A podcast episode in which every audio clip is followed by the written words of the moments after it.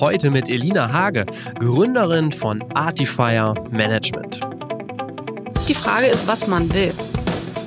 Es gibt durchaus Künstler, denen ist es wichtig, möglichst viel in Playlisten vorzukommen.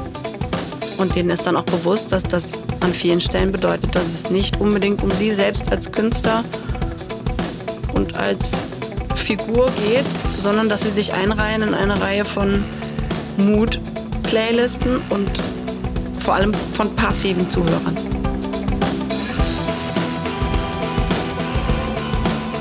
Herzlich willkommen beim Redfield Podcast mit Alexander Schröder.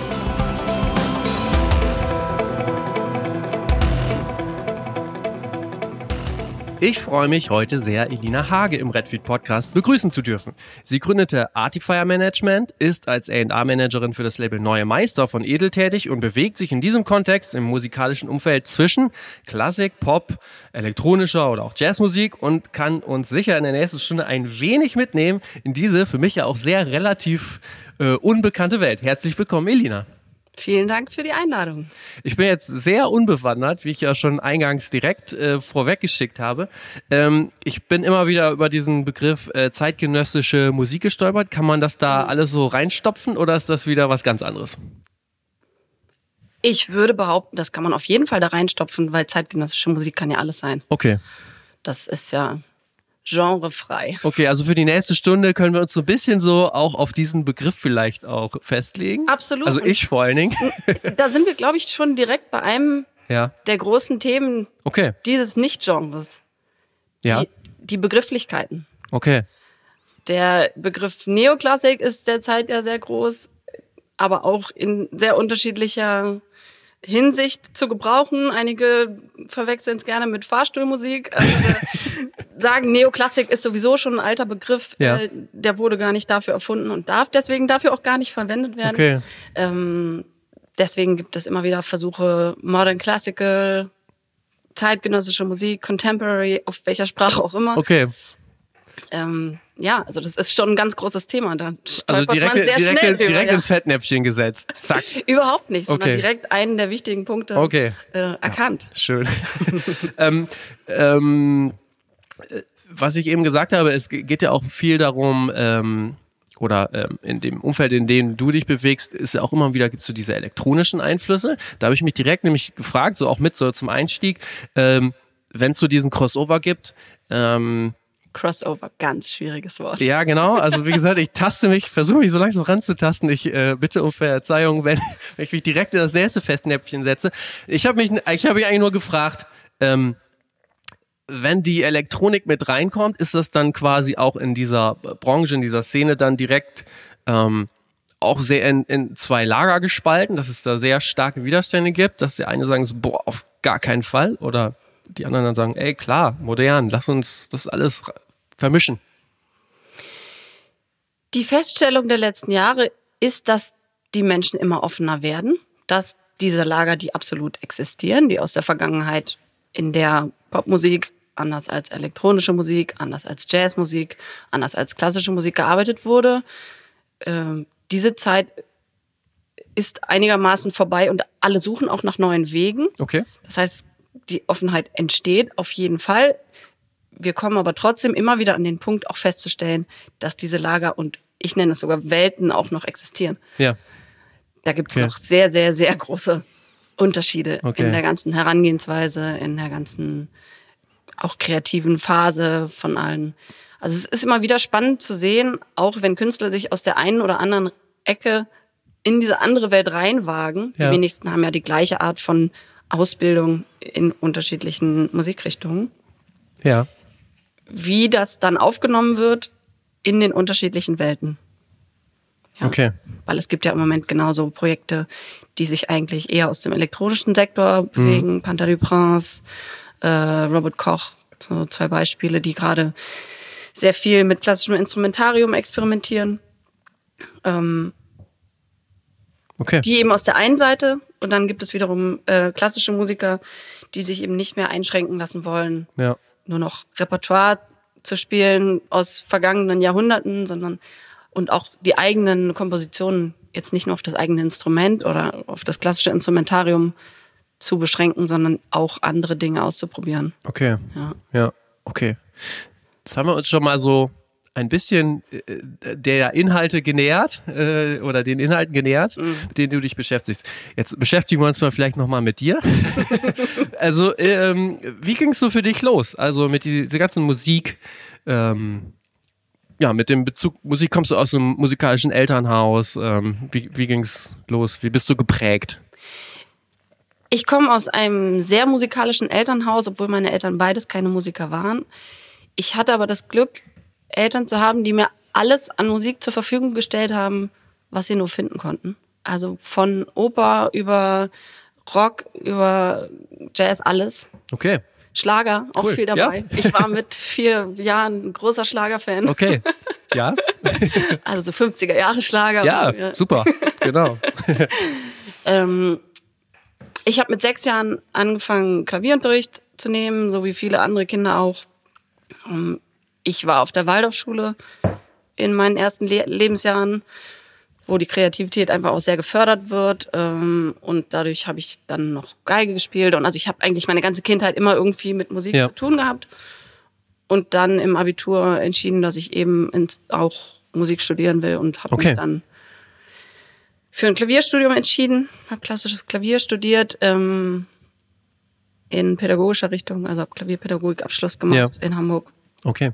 und daraus ist das eigentlich alles so entstanden. Ich bin dann nach dem Studium in ein Praktikum gerutscht bei Universal und damit war dann irgendwie auch so die die- Richtung in Richtung Industrie statt Ja. selber auf die Bühne relativ schnell klar. Und warum war das klar? Weil ich festgestellt habe, dass ich besser darin bin, andere zu unterstützen und andere davon zu begeistern, als es selber zu machen. Okay. Okay. ja, es hat mir einfach immer mehr Spaß gemacht. Ähm, du bist ja dann auch angefangen, ich weiß nicht, ob du das damit meinst, beziehungsweise äh, was ich gesehen habe, du warst bei der Deutschen Grammophon. Ähm, das ist ja im Grunde genommen, wenn ich das jetzt richtig interpretiere, das älteste Klassikplattenlabel der Welt sogar. Ja. Gegründet Also. von, von unter anderem von Emil Berliner, das ist der Erfinder der Schallplatte und des Grammophons. Ähm, da muss ich ja sagen, wenn man als junger Mensch quasi so seine erste, seine ersten Schritte in der Musikindustrie macht und dann in so ein Unternehmen kommt, das ist äh, sicherlich, also es wurde, glaube ich, in Hannover gegründet, das sind sicherlich nicht mehr die gleichen Räumlichkeiten. Ähm, aber wie fühlt sich das an, wenn man in so ein geschichtsträchtiges Unternehmen kommt? Es ist sehr spannend auf jeden Fall. Es war eine gute Schule. Dadurch, dass es an Universal angegliedert ist, ist es natürlich ein Riesenunternehmen. Also es Ja. ist jeder, der irgendwie in der Plattenindustrie kennt, das Universal-Gebäude an der Warschauer Ja. Straße und das war auch meine erste Station. Ich kann aus der heutigen Sicht schon auch sehen, wie besonders das war Ja. dass ich diese Möglichkeit bekommen habe. Kleines äh, Anekdote dazu, die Ja. mein ehemaliger Kollege immer noch sehr gerne äh, erzählt ist. Ähm, zu meinem Bewerbungsgespräch für mein Praktikum hatte ich ein Jackett an, in genau dem gleichen Gelb wie das Logo der Grammophon. Ah, Und ich okay. schwöre dir, es war keine Absicht. es war wirklich unterbewusst. Ähm, aber das war wohl das Einstellungskriterium. Sehr gut. Dazu muss man aber auch wirklich sagen, dieses Logo, jeder, der es nicht vor Augen hat, sollte es einmal im Internet raussuchen, weil ich glaube, es kennt jeder. Also Diese gelbe Kartusche. ja, also ich glaube, das kennt wirklich jeder aus vielleicht dann auch den, den äh, Plattenschränken von Oma, Opa, Mutter, Vater oder vielleicht dann auch selber, aber es ist wirklich so, das kennt, glaube ich, jeder. Ja. Was war denn so das wichtigste Learning, was du da so äh, rausgezogen hast? Also haben sich dann viele oder haben sich dann einige Dinge so für dich ja entmystifiziert oder was? Natürlich. Ja, Ich glaube, man kann sich als Nein, ich fange noch mal an. ja, Ich glaube, man kann sich als Hörer oft nicht vorstellen, was alles hinter solchen Produktionen und hinter solchen Firmen steckt. Erstmal Ja. klingt es immer nur Musik, CD, LP, Kassette, was auch immer, ist darauf gepresst, verkauft und gut. Aber was das alles an wahnsinnigen kleinen Schritten, an äh, Verhandlungsmodalitäten genau, ja, schon, na, schon alleine die ganzen Fragen ums Artwork, Marketing, äh, PR, was da alles dahinter steckt. Ähm, das war auf jeden Fall in den ersten Jahren für mich auch immer wieder eine überwältigende Geschichte. Okay. Ähm, auch bis heute denke ich manchmal, ich, ich habe das ganze Business noch nicht verstanden. Ähm,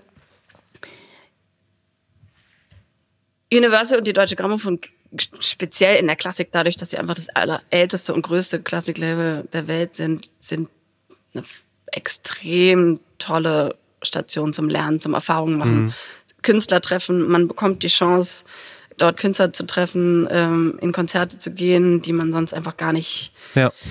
bekommen könnte. Ähm, das Roster von denen ist ja doch sehr, sehr groß und beeindruckend sind einfach die größten Weltstars, viele der größten Weltstars bei denen unter Vertrag. Ich habe da schon einfach wirklich sehr viel erfahren, gelernt, ähm, Leute kennengelernt aus dem Business. Man bekommt sehr schnell ein gutes Netzwerk, wovon ich auch heute noch sehr zehre. Hm. Das sind, glaube ich, die Dinge, die in dieser ersten Phase so für mich am wichtigsten waren. Ja. Ist das so, also das ist wirklich das wichtigste Klassiklabel der Welt? Kann man das so jetzt so sagen oder? Es ist auf jeden Fall das bekannteste, okay. das älteste, wie du schon sagst. Ja. Und in vielen Augen auch das Wichtigste. Okay, krass. Gibt es Vergleichbare? In, ja, vielleicht so außerhalb von Deutschland? Um mal so den Markt kurz so zu sondieren? Es gibt auf jeden Fall vergleichbare. Ich meine, mhm. wir haben inzwischen die drei großen Major-Labels, ne, die ja. ähm, jeweils auch ihre Klassikabteilungen und Klassik-Labels haben. Okay. Warner Music, Sony Music die jeweils auch eine sehr große Präsenz äh, mhm. auf dem Klassikmarkt haben. Ähm, okay. Ja. Edel in Deutschland nicht zu vergessen. Genau, das ist eine gute Überleitung, denn, denn äh, ja, ja äh, gute genau. Überleitung, denn du bist ja als Produktmanagerin bei Edel dann äh, quasi fast im Anschluss angefangen. Genau. Was war für dich da so der Zwischendurch noch eine kurze Station beim Radio. Was hast du da gemacht? Ich habe ähm, Aufnahmeleitung in der Wochenredaktion bei Radio 1. Okay. Habe ich als Praktikantin durfte ich mit. okay. Und dann. Ähm, Zu der Zeit wollte ich nämlich eigentlich noch zum Radio. Ach so, okay. Ja. Aber dann war doch irgendwie die Möglichkeit da, bei Edel äh, anzudocken? Ja, es gab die Möglichkeit und durch die zwei Jahre bei Universal habe ich einfach auch neue Dinge kennengelernt und neue, neue Wege und habe festgestellt, dass mir das doch sehr liegt. Ja. Auch das sehr nahe Arbeiten mit den Künstlern. Und ähm, ich habe dann die Chance bekommen, bei Edel als Produktmanagerin äh, zu arbeiten und dieses neue Label Neue Meister mit, ja. mit zu gründen und aufzuziehen. Damals erst noch als äh, Assistenz und dann als mein Kollege dann zu Sony Music wechselte, habe ich dann auch das Labelmanagement da übernommen. Das war einfach eine tolle Gelegenheit, ähm, auch diesen, und das war 2015, äh, gerade entstehenden Markt mit zu beobachten und mit zu gestalten. Und das war wirklich komplett neu dann, neu hochgezogen. Das war komplett neu, ja. genau. Äh, Christian Kellersmann, der 15 Jahre Universal Classics und Jazz geleitet hat, hat das ähm, bei Edel initiiert. Und ja, mit damals äh, Sven Schumann, der heute bei Sony ist, und hm. mir dann auch ähm, in einem sehr kleinen Team aufgezogen. Und dann hast du da quasi mittlerweile die Funktion äh, der A&R-Managerin inne neben, also in der Tatsache, dass du noch dein eigenes Management oder Artifier-Management machst, da kommen mhm. wir später nochmal zu. Mhm. Ähm, und da kommen wir wieder so ein Punkt, äh, da musst du mir helfen, das so ein bisschen zu verstehen, weil ich komme ja aus einer ganz Gerne. anderen Welt und ich, dieser Podcast ist ja auch wirklich dafür da, in meinen Augen auch mal in andere äh, Gefilden so reinzuschnuppern und auch mal zu gucken, wie die Dinge funktionieren. Ich habe mich dann nämlich gefragt, wenn man A&A ist, wie entdeckt man denn neue spannende Künstler? Geht man da tatsächlich auf Konzerte, so wie man das klassisch äh, sich, oder klassisch dann wieder, also wie wir uns das vorstellen, so aus unserer Ecke, ähm, muss man die im Internet entdecken? Also wie entdeckst du neue Künstler? Ich glaube, jeder A&R arbeitet ein bisschen anders. Ich persönlich zehre auch hier sehr viel von meinem Netzwerk und von persönlichen Empfehlungen von Leuten, auf deren Geschmack ich zähle, wo ich weiß, die sind in der gleichen Szene unterwegs wie ich. Ähm, ich gehe genauso auf Konzerte. Ich bin auch im Internet unterwegs, natürlich. Ähm, in Zeiten des Streamings und der digitalen Musikshops ist das auch eine extrem gute Möglichkeit, viel Musik in schneller Folge sich anzuhören. Mhm. Es ist bei mir einfach eine Mischung. Okay. Letzten Endes kommt es bei mir aufs Bauchgefühl an. Ja. Okay. Ähm, und wo, wo dieses Bauchgefühl ausgelöst wird, ist nebensächlich für mich. Okay. Ja. Wenn man jetzt neue Meister ähm, anschaut, viele kennen die Namen sicherlich jetzt nicht. Ähm, aus, aus, aus meiner Ecke sozusagen. Äh, kannst du irgendwie mal sagen, wer ist da vielleicht so der wirtschaftlich erfolgreichste Künstler oder der größte, bekannteste Künstler, den man vielleicht auch kennt? Ich habe gesehen, Nigel Kennedy ist da, glaube ich, auch. Ne? Wir haben ein Album mit Nigel Ja. Kennedy gemacht zu seinem 60. Geburtstag. Ja. Das war vor zwei Jahren. Ähm, der ja in der Klassikwelt gerade aus den 80er Jahren auch noch einer der größten und bekanntesten, Ja, zumindest genau. europäischen Geiger war mit den vier Jahreszeiten und einigen anderen Dingen wirklich sehr erfolgreich war und der zu seinem 60. Geburtstag eigene Kompositionen veröffentlichen wollte. Und ja, vielleicht ist das auch nochmal ganz gut zu Neue Meister zu sagen, die Prämisse sind, sind zeitgenössische Komponisten. Und da sind wir auch schon wieder bei deiner Anfangsfrage, genau, ähm, weil was, was bedeutet das heutzutage? Zeitgenössische Komponisten, ähm, es gibt aus dem 20. Jahrhundert die Avantgarde, die neue Musik, die Zwölftonmusik, ne, die so in der klassischen Welt ähm, so dass die, die moderne Musik äh, darstellen. Das genau meinen wir aber nicht unbedingt, obwohl Okay. das natürlich auch immer Einflüsse daraus sein können. Ähm, uns ging es eher darum, auch die Breite darzustellen, die zeitgenössische Komponisten heutzutage abbilden.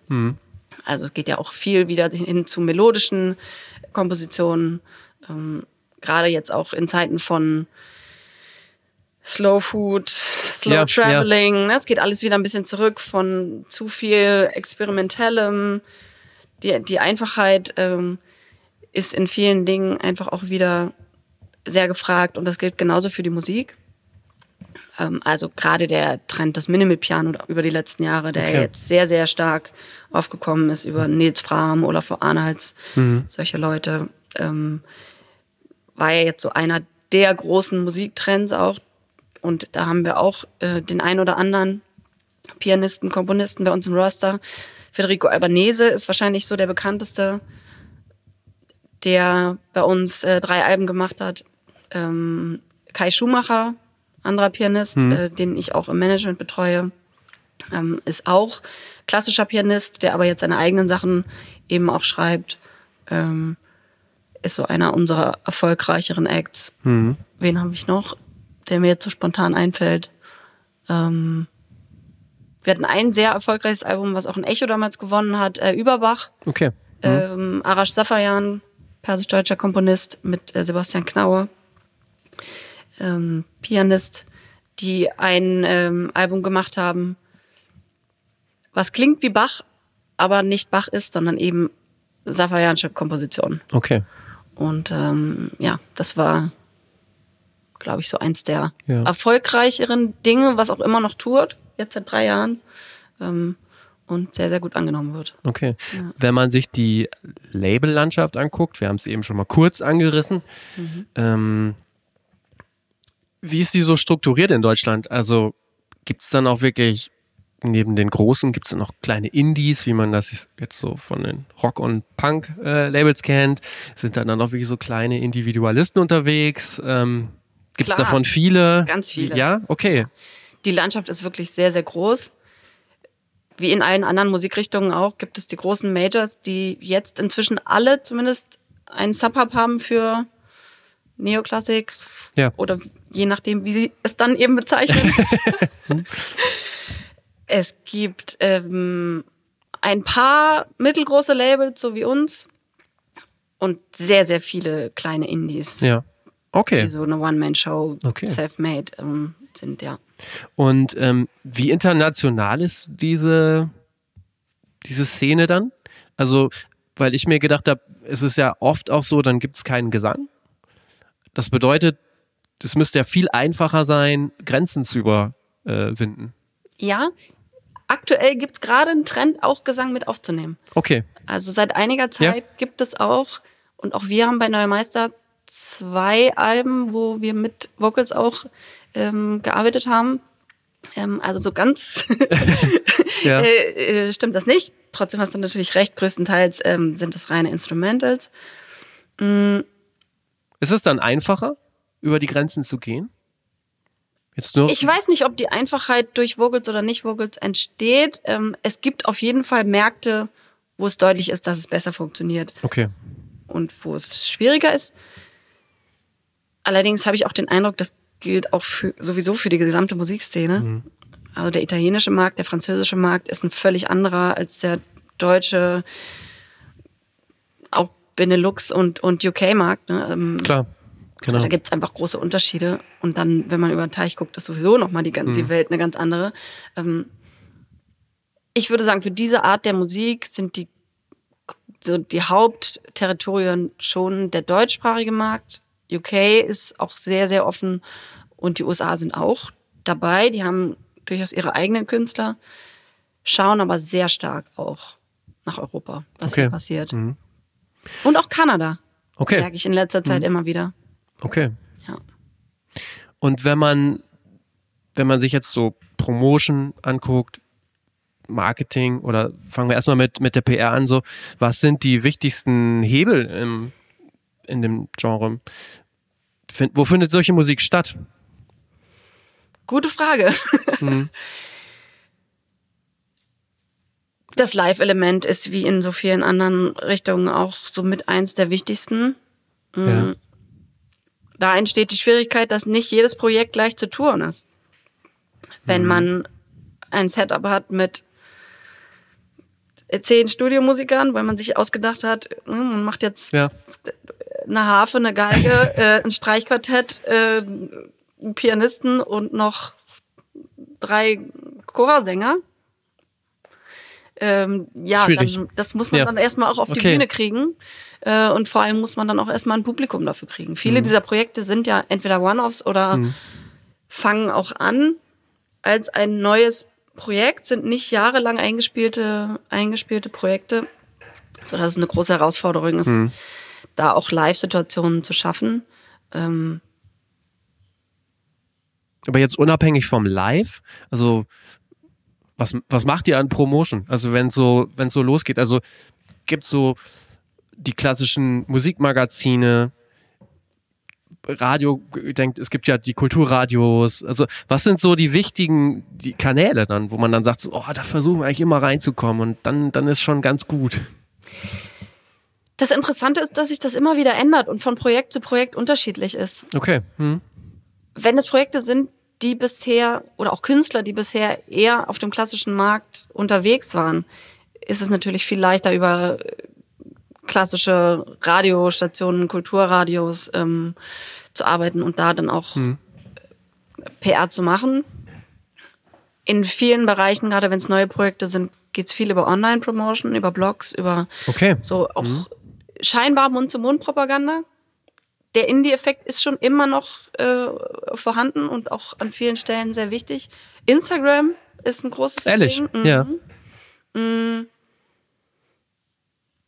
Ja, also man kann das, man kann das nicht so generell sagen. Das kommt wirklich immer ganz aufs Projekt an, auf dessen Auf den Inhalt, Hintergrund, ja. Auf den Inhalt, genau, und auch auf den Künstler an sich.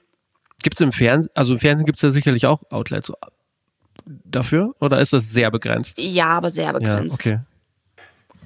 Also die Male, die wir vielleicht mal ein Morgenmagazin oder Mhm. irgendwas bekommen haben, kann ich aktuell zumindest an einer Hand abzählen. Aber es ist schon dann sehr schwer, quasi so jemanden zu finden, der so eine Art, als noch die Tastemaker-Funktion irgendwie hatte, Kurator oder ähm, das ist wahrscheinlich schon noch schwierig zu finden in den Medien. Wir wissen alle, alle Musikmagazine sterben. Ne? Print ist irgendwie tot.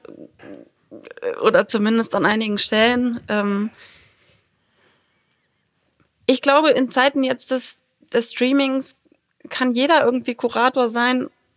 Und deswegen ist das so ein bisschen inflationär geworden. Hm, okay. Das ist zumindest mein Eindruck. Jetzt hast du ja gerade auch gesagt, wenn, also man kann das nicht so genau sagen, was so die wichtigen Kanäle in dem so sehr konkret sind, weil es auch immer so ein bisschen drauf ankommt, was ist der Inhalt, was ist vielleicht auch einfach so das Image, die Außendarstellung. Da habe ich dann auch nochmal gedacht, gerade in der zeitgenössischen Musik, in der klassischen Musik, das sieht ja alles immer total hochwertig aus.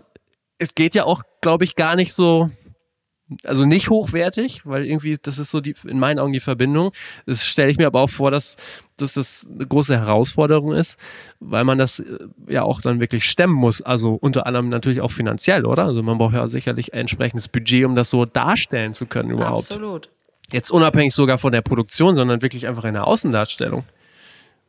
Absolut. Und das ist eine der großen Herausforderungen, da die finanziellen Mittel zusammenzukriegen, um solche Produktionen mhm. stemmen zu können und auch in beiden Welten präsentieren zu können. Ja. Also in, mit beide Welten meine ich als auch Pop- und Klassikwelt, ja. die sich auch im, in den finanziellen Rahmen ja durchaus sehr, sehr unterscheiden. Mhm. Und ist das, wenn man jetzt so, heutzutage, es wird immer mehr so über Geschichten eigentlich alles verkauft. Was ist die Geschichte dahinter, hast du ja eben auch schon gesagt. Mhm wie schwierig ist sowas bei, bei diesen, auch speziell bei den klassischen Künstlern, die ja ins, größtenteils instrumental unterwegs sind, also jetzt erstmal im direkten Sinne keine Botschaft äh, aussprechen, so durch ihren Mund sozusagen. Ähm, wie sch schwierig ist es da dann auch immer so diese Geschichten zu finden, diese spannenden, spannenden Geschichten? Meistens gar nicht so schwierig. Ja. Meistens wenn man sich mit dem Künstler ein bisschen unterhält, bekommt man relativ schnell rausgekitzelt, was so der im Marketing spricht, ja. im Sprech gute alte USP ja. an dem Projekt ist. Ähm, meistens ergibt sich das von selbst, weil die meisten Geschichten dieser ungewöhnlichen Projekte sind interessante Geschichten, sind tolle und neue mhm. Sachen, die eben nicht so sind wie schon 15 andere Projekte. Und daher ist die, ist die Geschichte dahinter meistens schnell gefunden. Die Frage ist dann, wie man sie präsentiert. Hm. Okay. Das ist dann die Herausforderung. Ich habe alle mal gedacht, wie gesagt, also ich wiederhole mich, ich kenne mich jetzt nicht so gut aus. Ähm, Nigel Kennedy kennt man ja irgendwie. Mhm. Das war so, ich habe mich jetzt auch in der Vorwelt nicht tiefer mit ihm beschäftigt, aber es ist eigentlich ja so, der galt immer so als Punk der Klassik. Mhm. So, ne? Und das bleibt mhm. dann einfach hängen bei den Leuten. Man kennt ihn, man kennt den Namen, man hat so diese Geschichte einfach, ne? Ja, und das ist auch ganz wichtig. Ja. So fängt man dann an, sich damit dann vielleicht doch zu beschäftigen, einfach. Genau. Definitiv. Mhm. Und du sagst, Instagram funktioniert dann aber auch bei euch, aber das sagen ja alle, Instagram funktioniert auch bei euch dann wirklich noch oder funktioniert sehr gut. Ja, weil das auch eine Welt ist, die über Bilder funktioniert. Viele dieser Neoklassik und Modern Classical Projekte sind sehr sinnästhetisch, sind ja. sehr, also fokussieren sich auch wirklich auf alle Aspekte. Es geht oft auch das Artwork. Es geht dann darum, die, die CD muss ich, muss ein bestimmtes, eine bestimmte Haptik haben. Ne, die LP muss Klar. eine Inside-Out, äh, äh, Look haben, damit sie sich, ne, damit sie ein bestimmtes Gefühl ergibt. Also es geht eigentlich um diese ganze Erschaffung dieser mhm. Welt. Und da sind die Bilder mindestens genauso, nein, genauso wichtig wie mhm. die Musik.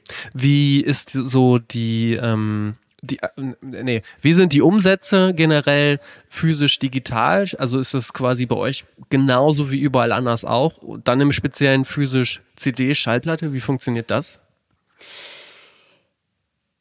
Generell kann man sagen, ist der deutsche Markt, was Klassik angeht, ja noch relativ physisch. Okay. Die letzten Jahre war in der Klassik die CD immer noch über 50 Prozent. Mhm. Vom gesamten? Vom Oder gesamten. nur physisch? Vom gesamten okay. Umsatz. Krass. Ähm, ich weiß nicht, wie es, wie jetzt gerade der aktuelle Stand äh, ist, ist. Auch das bewegt sich zurück, wie in allen anderen Märkten Klar. auch ist aber immer ein paar Jahre hinterher. Hm. Also die Klassikkäufer sind schon wirklich einfach noch ein, ein, ein sehr physisches Publikum. Was die Neoklassik angeht, muss man da ein bisschen differenzieren, weil das zum Großteil ja ein etwas jüngeres Publikum ist, sich eher zwischen 25 und 50 bewegt, wobei auch das mit Vorsicht zu genießen ist, weil sich dann immer viele ausgeschlossen ja, fühlen. Ja. ähm,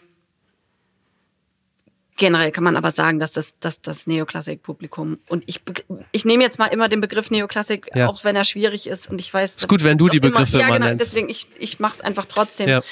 weil letzten Endes muss man irgendeinen Begriff äh, sich dann darauf einigen und das ist zumindest der, der jetzt Ja. am meisten im Raum schwebt. Ich bitte das zu entschuldigen, jeder, der sich davon beleidigt Okay. fühlen sollte. Ach, ich denke nicht.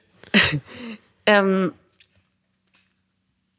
also im Neoklassikbereich ist der digitale Absatz definitiv größer.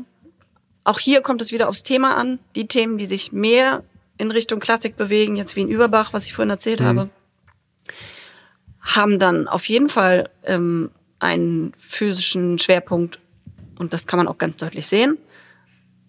Viele der anderen Themen, gerade Solo-Piano, solche Dinge Ja. sind ähm, auch durch die große Wichtigkeit jetzt der Piano-Playlists, Mhm. äh, das, was jetzt in den letzten Jahren so gewachsen ist, ähm, auf jeden Fall auf der digitalen Seite zu verzeichnen. Mhm. Absolut. Okay. Jetzt hast du dich ja eben schon so ein bisschen rangewagt an die Zie- äh, oder an die die die Haupthörergruppe des Neoklassik. Würdest du dich auch heranwagen an die Haupthörergruppe der Klassik? Wie kann man die so ein, einschätzen?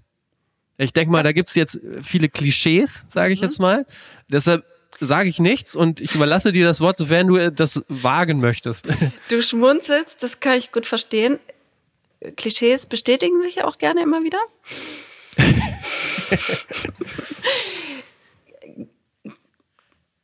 Man kann schon sagen, dass die Klassik-Zielgruppe vor allem der Käufer, der Produktkäufer definitiv älter ist.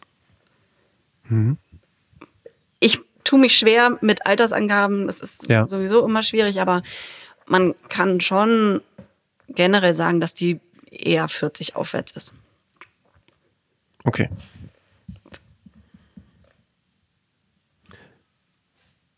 Weil das setzt ja ein, nochmal für mich, eine große Frage dann ja auch immer auf. Das hatte ich ja eben schon eingangs gesagt.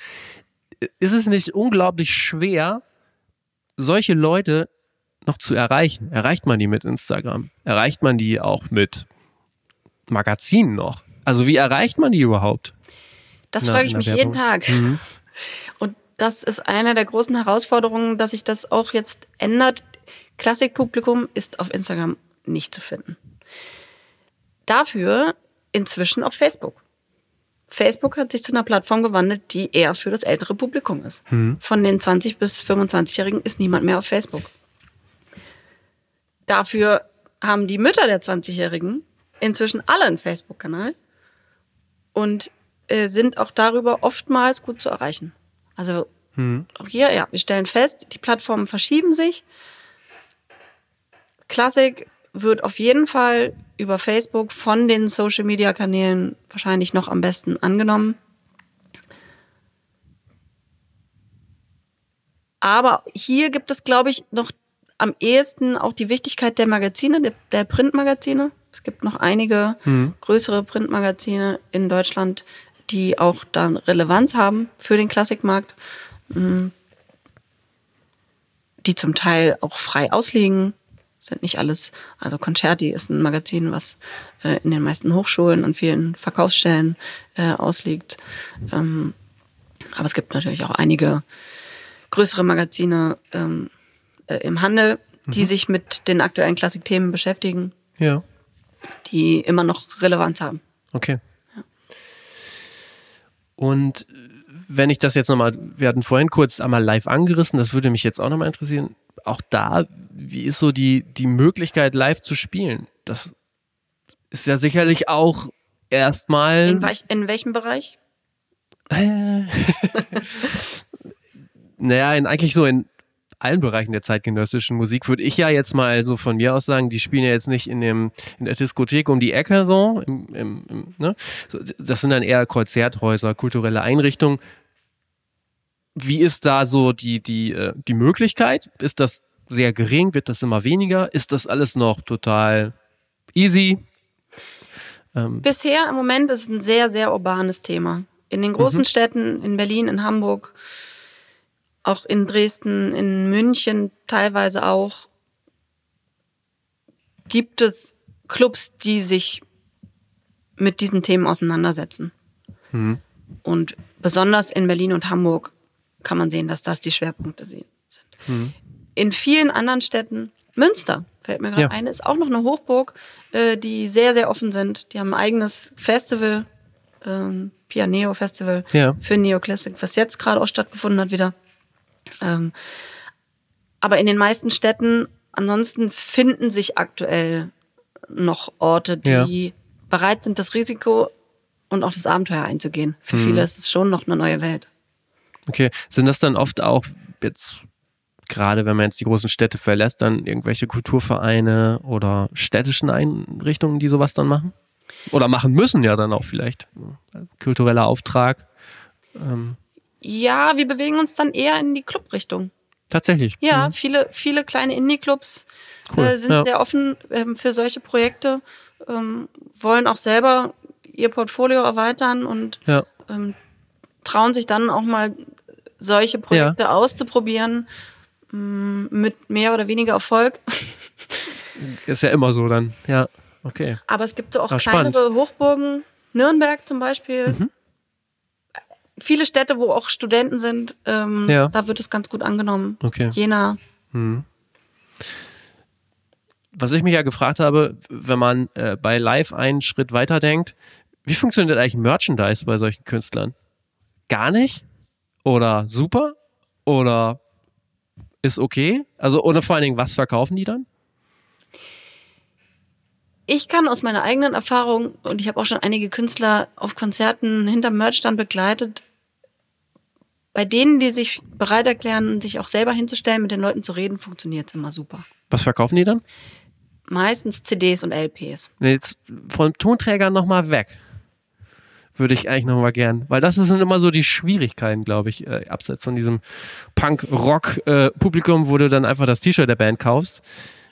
Die, die wenigsten. Neoklassik-Künstler haben T-Shirts oder Genau. Haben die was anderes? Oder ist das einfach zu, zu schwierig dann? Es gibt immer mal wieder Überlegungen, aber letzten Endes lohnt sich meistens nicht. Okay, ja. Es wird Interessant. sich dann doch auf die Tonträger reduziert, Mhm. weil aber auch die Merchstände nach dem Konzert einer der wichtigsten Absatzmärkte für Tonträger ist inzwischen. Ja, glaube ich sofort. Niemand geht Hm. mehr in den Mediamarkt und kauft sich eine CD von Olaf Arnolds, Ja, sondern die CD und vor allem die CD ist inzwischen eine Autogrammkarte und eine, ein Erinnerungsstück, ein, ein Live-Erlebnis, ja, das glaube ich sofort. vor allem in diesem Bereich mit einem Künstler gehabt hat. Ähm, wenn man dann noch eine Unterschrift drauf kriegt, Mhm. umso besser. Ähm, aber jeder von uns wird es auch kennen, dass man sich nach einem Konzert eine CD gekauft hat, die nie wieder angefasst hat, die vielleicht noch in der Verpackung ist. Man behält sie aber trotzdem, weil es eine schöne Erinnerung ist Ja. an ein schönes Ja, Konzert. stimmt natürlich. Und genauso läuft das an sehr vielen Stellen. Okay. Aber spa äh, spannend mal ähm, dann auch zu hören. Jetzt hast du eben noch so zwei, drei Dinge gesagt. Einerseits ähm, Spotify, klar, Piano-Playlisten und so weiter, das wird immer, immer mehr. Äh, spricht ja natürlich auch jedes Genre drüber, über Spotify-Playlisten und so weiter. Gleichzeitig hast du vorhin auch nochmal so diesen Begriff Fahrschulmusik äh, geprägt. Naja, es, es, Das nehme ich natürlich zurück. das nimmst du zurück, aber das würde ich zumindest mal so in, in Kombination als Anlass nehmen, zu fragen, ähm, also es ist ja augenscheinlich, dass diese Playlisten äh, sehr groß sind, sehr funktionieren. Da würde ich jetzt mal so einen Schritt weitergehen, vielleicht auch ein bisschen provokanter und sagen, naja, das sind für viele Leute vielleicht doch einfach so Mood-Playlisten. Also ich romantische Playlist anmachen, relaxte Playlist anmachen und dann ähm, ist es ja sicherlich, also dann werden die Sachen zwar viel gehört, aber es ist ja bestimmt auch total schwierig oder eine große Herausforderung, dann den Leuten quasi, ähm, naja, verständlich zu machen, dass da ja dieser eine Künstler ist, dem er bitte irgendwie folgen soll, was kaufen soll, wie auch immer. Also, was ist da die Herausforderung? Die Frage ist, was man will. Es gibt durchaus Künstler, denen ist es wichtig, möglichst viel in Playlisten vorzukommen. Und denen ist dann auch bewusst, dass das an vielen Stellen bedeutet, dass es nicht unbedingt um sie selbst als Künstler und als Figur geht, sondern dass sie sich einreihen in eine Reihe von Mood-Playlisten und vor allem von passiven Zuhörern. ne? Es gibt Na gut, aber- diesen Begriff ja. von aktiven und passiven Zuhörern, ähm, dass sie sich da einreihen.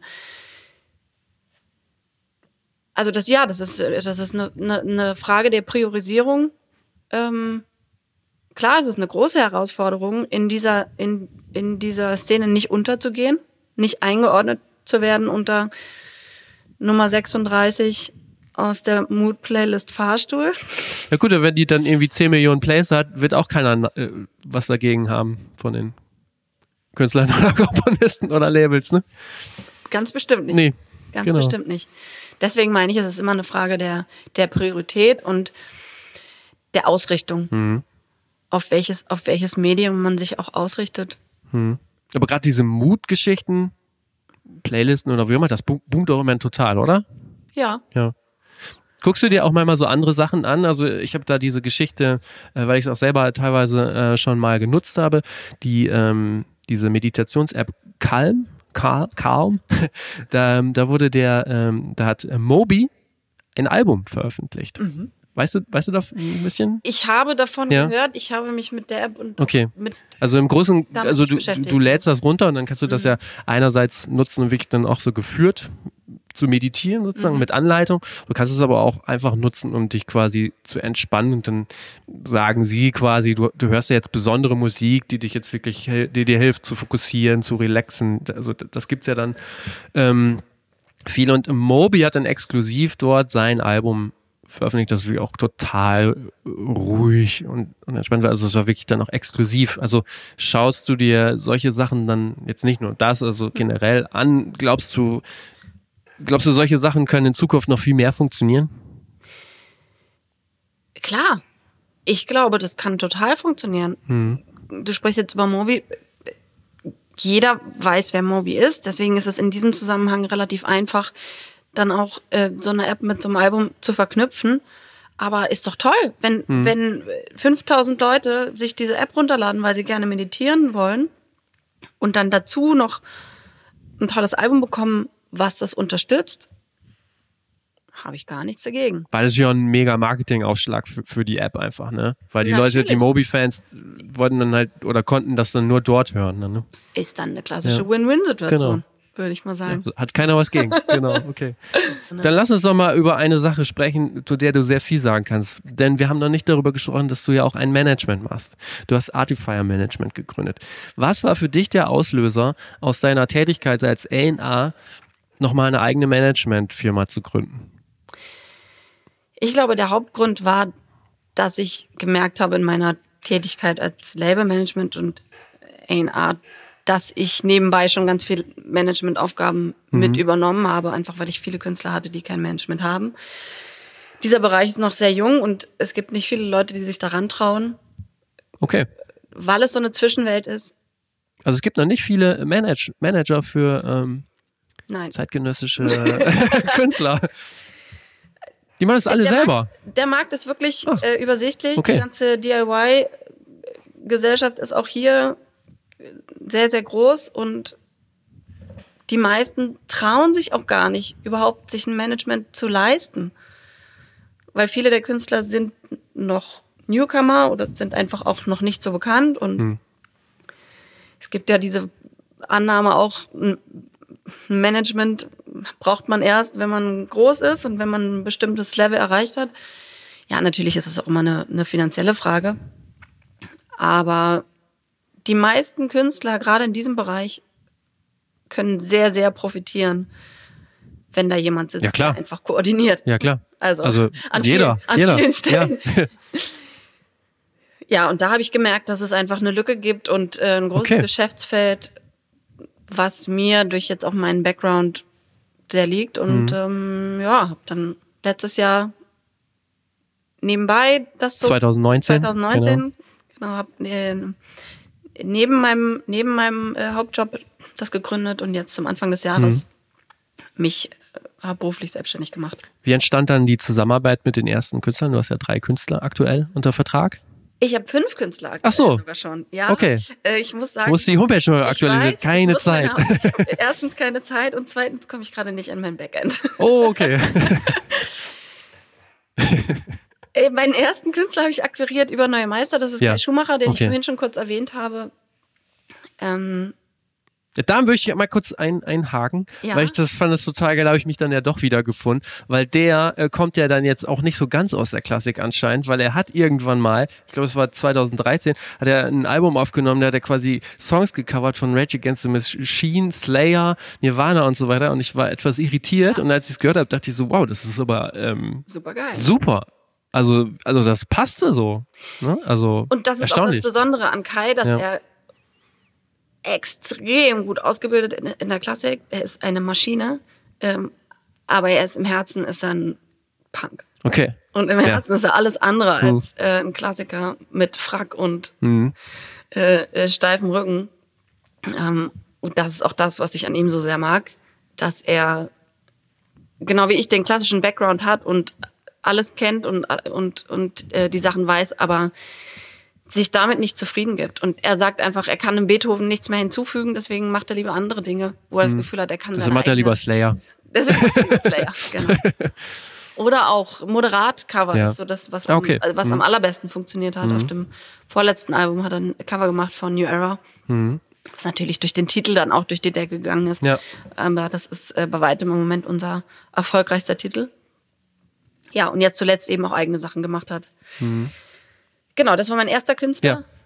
Ähm, und dann die anderen Künstler, das hat sich auf die eine oder andere Art und Weise immer ergeben. Auch hier, ich bin ein großer Fan von Bauchgefühl und Intuition und ähm, ich bin auch ein Menschenmensch und gucke immer, kann ich mit den Menschen einfach gut auf Augenhöhe arbeiten. Mir ist total wichtig, dass es nicht ein Gefälle gibt zwischen Manager und Künstler Ja. auf die eine oder andere Art und Weise, sondern dass es ein Miteinanderarbeiten ist, dass ich ein ja, ich nenne es immer schön so Comrade in Arts ist so mein ist mein äh, mein Credo, weil ich gerade heute es einfach super wichtig finde, ja, dass es ein Miteinander ist und nicht Ja. ich bin ich bin zwar ein Dienstleister, aber ich bin einfach auch ein Unterstützer und, und, und eine Hilfe. Und ich bin weder der Ansager oder der Lehrer oder der Kindergärtner, noch bin ich der Diener. Ja. Und so hab, hat sich das auch relativ schnell ergeben mit den Künstlern, mit denen ich sehr gut so arbeiten kann. Okay. Ja. Hm, Also du hast jetzt fünf. Willst du noch einmal kurz die anderen? Ja, kann ich Erzähl. gerne machen. Ähm, die zwei neuesten Zugänge sind äh, Carlos Schieper, auch äh, Pianist und Komponist. Und Janus Rasmussen, der bisher vor allem bekannt war durch Chiasmus. Er ist ein äh, Teil des Duos Chiasmus mit Olafur Arnolds zusammen, hat aber auch seit einiger Zeit ein Soloprojekt und ich betreue seine Solokarriere. Ähm, genau, das sind die zwei neuesten. Und ansonsten habe ich noch ein weiteres Projekt, äh, das sich nennt Arden. War früher bekannt unter Marie Marie. Ähm, relativ äh, viel unterwegs mit der Band, hat jetzt ein Soloprojekt mit äh, Harfe, Gesang und Electronics. Okay. Sehr spannend. Ja. Ähm, da sind wir gerade in der Entstehungsphase. Und äh, die fünfte Künstlerin, auch eine Frau, es heißt Anna Luca, deutsch-schwedische Singer-Songwriterin, Pianistin und Komponistin, die sich vor allem viel mit Filmmusik beschäftigt. Okay. Mhm. Ähm, und auch da wird jetzt im Herbst ein Album rauskommen. Okay, abgefahren. Ja. Ja, schön. Also es wächst und gedeiht. Klasse. Definitiv. Ja. Was sind denn so die, die größten, wenn man das mal so runterbrechen kann, was sind denn so die, die größten Barrieren oder auch ähm, Probleme für den Markteintritt, die Künstler dann auch einfach haben? Jetzt hast du eben schon gesagt, klar, Budget, ich meine, das hat jeder, glaube ich. Oder auch dann vielleicht das fehlende Team. Aber gibt es denn noch was, wo du sagst, oh, das sind immer so die größten Probleme, die wir eigentlich immer haben? Ich nenne es gerne Herausforderung, weil ich bin ein positiv denkender Mensch. Sehr gut, ja. Die größten Herausforderungen sind, äh, das Publikum zu finden. Hm. Die richtige Zielgruppe in dieser Nische äh, zu finden und auch zu behalten. Hm. Ich glaube, das ist heute auf jeden Fall eine Herausforderung, mit der man sich beschäftigen muss, bevor man wirklich auf den Markt strömt. Weil ansonsten kann es sehr schnell eine große Enttäuschung sein.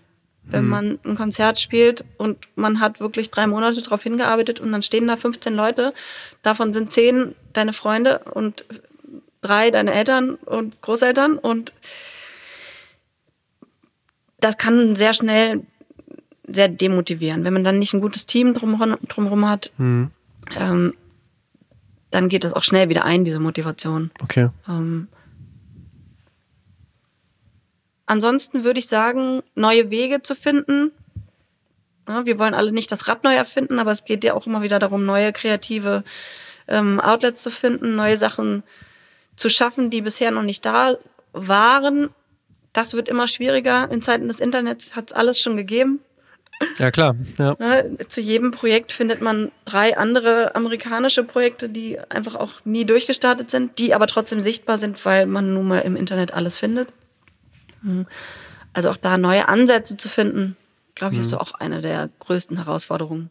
Wenn du jetzt so von Projekten sprichst, du hast das ja eben auch nochmal ähm, angerissen, ist das dann wirklich auch so, dass man das gerade so mit den beteiligten Musikern immer so ein bisschen so zusammenbauen muss, sage ich mal auch wirklich, weil das ja zum Teil Musiker sind, die sicherlich nicht nur so in so klassischen Bandgefügen spielen, sondern die sind mal da, mal da, sage ich jetzt mal. Bisschen Oftmals ja. lapidar. Hm. Das muss man so richtig planen und dann auch so zusammenbauen. Zusammenbauen, wirklich. ja. Hm. Es ist oftmals ein bisschen wie ein Puzzle, wenn es jetzt nicht Solokünstler sind, die mit ihrem Instrument einfach auf die Bühne gehen. Einfach. Ja. In Anführungszeichen. Ja.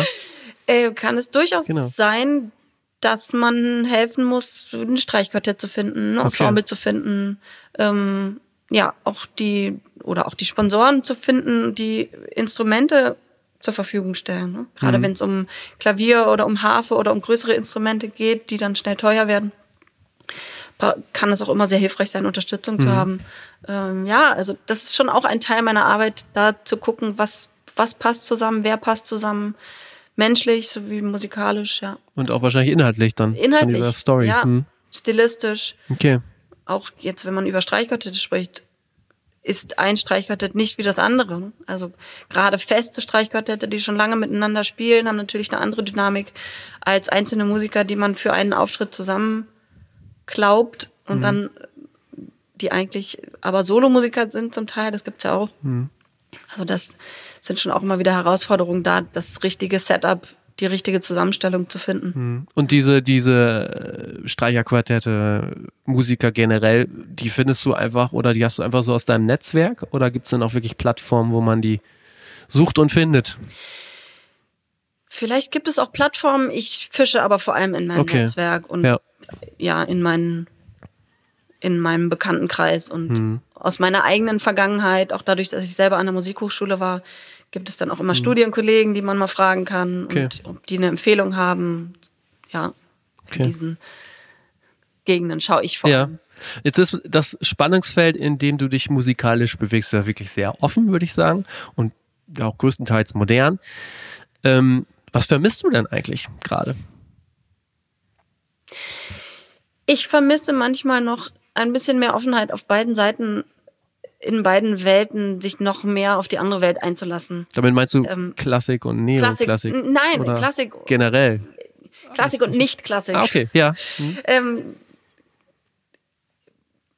so sehr alle auch immer über Offenheit sprechen und, und, und Neugierde und ähm, Überraschungseffekte, am Ende des Tages ist es doch oft so, dass man sich auf die eigenen, auf den eigenen Background verlässt und auf die eigenen Erfahrungen und es ist doch immer noch, es sind doch immer wirklich noch zwei Welten und ich würde mir einfach oft wünschen, dass es noch mehr Menschen gäbe, die gleichwertig interessiert sind an beiden Welten. Okay. Ja, vielleicht können wir ja mit dem mit diesem Interview schon eine kleine winzige Brücke schlagen. Super. Ähm, wenn du jetzt mal so guckst, dieses Jahr, nächstes Jahr, zwei, drei Jahre, was hast du noch so vor? Hast du noch mehr Uh. Pläne in der Schublade, die jetzt auch in absehbarer Zeit ähm, Ja, ein, gezogen werden? ein großes Projekt ähm, ist jetzt in den Startlöchern, was auch wieder Kai Schumacher betrifft. Äh, wir haben gerade angefangen, ins Studio zu gehen mit Giesbert zu Kniepausen Ja. und Schubert-Lieder Ach, aufzunehmen. Und ähm, jetzt zu dem Zeitpunkt, nächste Woche, am 13.03., äh, ist die Premiere in Duisburg, okay. in der Mercatorhalle, äh, mit den Duisburger Philharmonikern. Wow. Und äh, das wird ein ziemlich großes Projekt. Das ist dann aber musikalisch wie einzuordnen? Gute Frage. Ja. Deshalb überlasse ich sie dir. Oder muss man sich. Ja. an sich äh, ist ja Singer, Songwriter, Genau. Liedermacher, Ja. Wie auch immer man das nennen möchte. Ähm, Schubert war ein Liedermacher seiner Zeit. Okay. Und ich war letztens im Studio und war wirklich fast zu Tränen gerührt, muss ich echt sagen, ähm, wie organisch diese Schubertsche Musik zwischen Giesbert und Kai äh, doch klingt. Also die Schubert-Texte, nein, sie sind nicht von Schubert, sondern von Heine und von anderen äh, großen Dichtern, aber klingen bei Giesbert so organisch, als hätte er sie selber geschrieben. Super. Und ich behaupte, im deutschen Markt gibt es aktuell keinen Singer-Songwriter, der das so könnte. Aber total spannend auch, dass dann so, das sind ja schon eigentlich, das ist ja schon eigentlich eine Verknüpfung von den beiden Welten, von denen du eigentlich sprichst, ne? Also das ist ja Genau total das. spannend. Genau das. Und auch deswegen bin ich so aufgeregt und freue mich Ja. so auf dieses Projekt, weil es für mich genau das darstellt, was ich gerne machen möchte. Okay. Hochkultur und Popkultur in einem, wo nichts davon eingebüßt wird. Hm. Wo nichts Qualität verliert, um der anderen Welt zu gefallen. Total spannend. Also, das behalte ich im Auge. ich denke, es ist vielleicht für viele dann, es klingt so ein guter Einstieg vielleicht ja auch. Bestimmt. Okay. Aber man muss sich beeilen, es ist fast ausverkauft. Okay, alles klar. Aber 2021 kommen wir dann auch auf Tour. Also es gibt bestimmt noch ein paar andere Super. Gelegenheiten. Gut. Ich bedanke mich sehr, sehr herzlich für diese vielen Einblicke. Ich, Gerne. ähm, ich bin schlauer geworden, hoffe ich. Und ich hoffe, viele Hörer auch. Und ich äh, wünsche dir noch alles Gute und mach's gut. Ciao. Ciao. Vielen Dank, dass ihr dran geblieben seid und durchgehört habt. Das war ein kleiner Ausflug in die zeitgenössische Musik. Ich hoffe, euch hat es genauso viel Spaß gemacht, da mal reinzuschnuppern wie mir. Elina war eine super Interviewpartnerin und ich verweise auch gerne auf die nächste Woche. Da habe ich ein Interview geführt mit Erik Laser. Erik Laser war der erste Chief Digital Officer der deutschen Musikbranche bei Warner Music, ist mittlerweile als Innovationsberater tätig und weiterhin der Entertainment-Branche mehr oder weniger treu geblieben. Außerdem ist er ja auch selber Musiker. Hört nächste Woche einfach einmal rein und abonniert gerne diesen Podcast, wo immer ihr ihn auch hört. Ich wünsche euch noch ein paar schöne Tage. Macht's gut. Ciao.